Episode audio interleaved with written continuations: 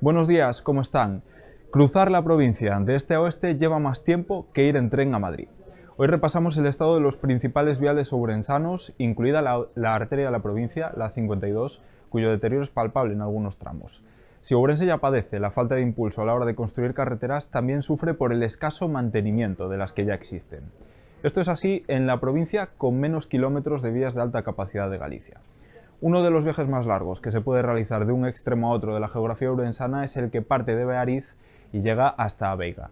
Son más de 2 horas y 20 minutos en coche. Con este mismo tiempo, por ejemplo, se puede ir desde la ciudad de Oporto, aunque si se coge el tren es posible llegar hasta Madrid en el mismo periodo. Con este tema abrimos las páginas del periódico de hoy, pero por supuesto abordamos más asuntos de actualidad. Un francés afincado en Abola lleva toda la semana protestando en las puertas del Chuo con una pancarta. El motivo, según afirma, es que lleva esperando cinco años por una operación de cadera. Nos lo cuenta Miguel Cao. Un hombre lleva manifestándose toda la semana a las puertas del Chuo. El motivo, que lleva cuatro años esperando por una operación de cadera.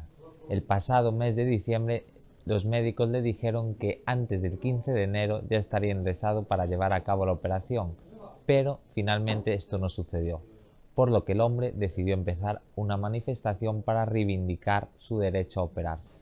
En páginas de Municipal, el Concello pagó casi medio millón de euros en horas extra a la policía local en 2022.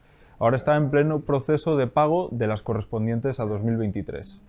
En otras palabras, supone casi un millón de euros en dos años. Nos ofrece más detalles Bras Iglesias. Hoy en las páginas de Ciudad abordamos las horas extra de la policía local. Solo en 2022 el Consejo de Urense ya abonó casi medio millón de euros por estos servicios extraordinarios de los agentes. Ahora todavía está empezando a pagar el primer trimestre de horas extra de 2023. Solo a lo largo del año pasado se gastaron al menos 400.000 euros en estos conceptos. Todos los detalles hoy en la región. Seguimos repasando la actualidad con el fuego purificador de los fachos. Esta tradición iluminó la noche en Castro Caldelas en la víspera de San Sebastián. Continuamos con las páginas de provincia, también con la visita del ministro de Agricultura, Luis Planas, que firmó el acuerdo con los regantes de Alimia para iniciar el plan de modernización de los regadíos.